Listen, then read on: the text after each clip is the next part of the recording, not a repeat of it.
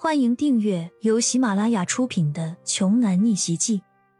我有一条金融街。作者：山楂冰糖，由丹丹在发呆和创作实验室的小伙伴们为你完美演绎。第五十章，骄阳看着眼前的女孩说：“谢谢你，我叫骄阳。”刘慧敏瞥了一眼骄阳，应声道。我知道，你入学第一天，恐怕现在整个校园里就没有人不认识你的了。不过我有些话想要提醒你。好的，你说。人穷不要紧，但是不能没有志气。你以为现在傍上了冯昌旭就万事大吉了吗？在咱们江北大学的地界里，有很多比冯昌旭还要更加厉害的人。你如果还有点志气的话。就不要掺和到他们当中，依靠自己的实力慢慢打拼，一点一点的进行财富积累。即便是未来过不上和他们一样的富裕生活，最起码能和普通人一样过平淡幸福。但是，如果你再这样下去，你迟早会大难临头的。尽管是批评，但这是善意的批评，骄阳接纳的很舒心，对刘慧敏也是肃然起敬了起来。谢谢你的话。我会牢记在心的。为了感谢你，要不晚上我请你吃饭吧？凯悦大酒店怎么样？我提前订桌。骄阳说道，就要拿出手机预约座位。见他这样，刘慧敏失望的摇了摇头，继续信誓旦旦的说：“看来你还是没有把我刚才的话听进去啊！你现在这种情况，哪还有钱请别人吃饭呢？得要勤俭，你懂不懂？”语重心长的说完，刘慧敏就转身离开了。刘慧敏说：“是要让自己再勤俭一点吗？”骄阳心想：这么多年，自己已经很勤俭了啊。不过，经过了这一场中心湖边美女救英雄的事件，刘慧敏已经被骄阳划在了自己的白名单上。他不会对刘家以及他们的天域珠宝动手。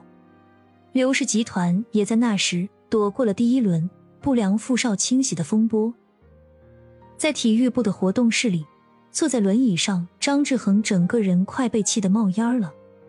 他正黑着脸，瞪着眼前站成一排的彪形壮汉们。什么？你们这么多人一起去，都没拿下骄阳吗？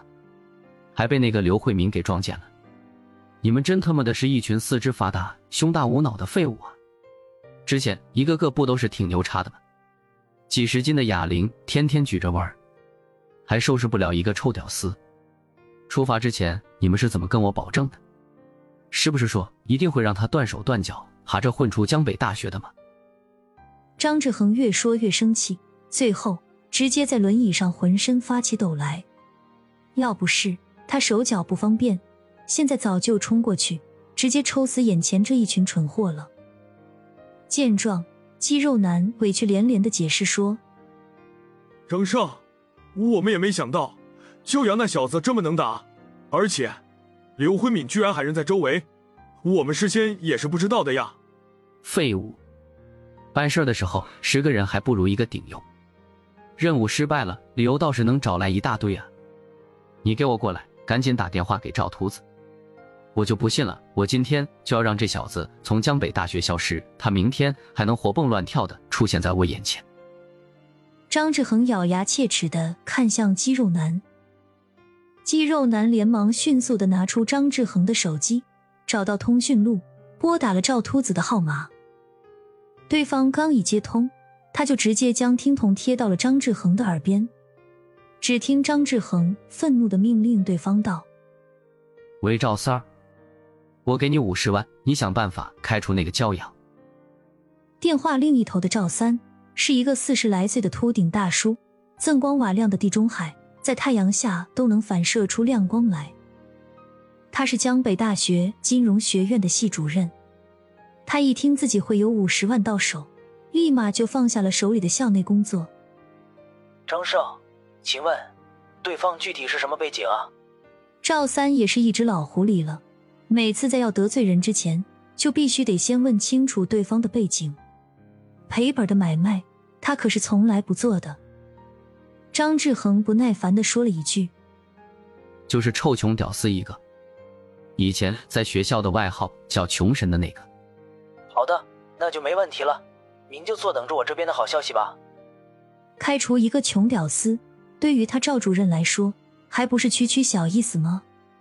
随便给这个学生找点茬儿，扣上一两个能够坐实的罪名就行了，妥妥的五十万，不就轻轻松松到手了吗？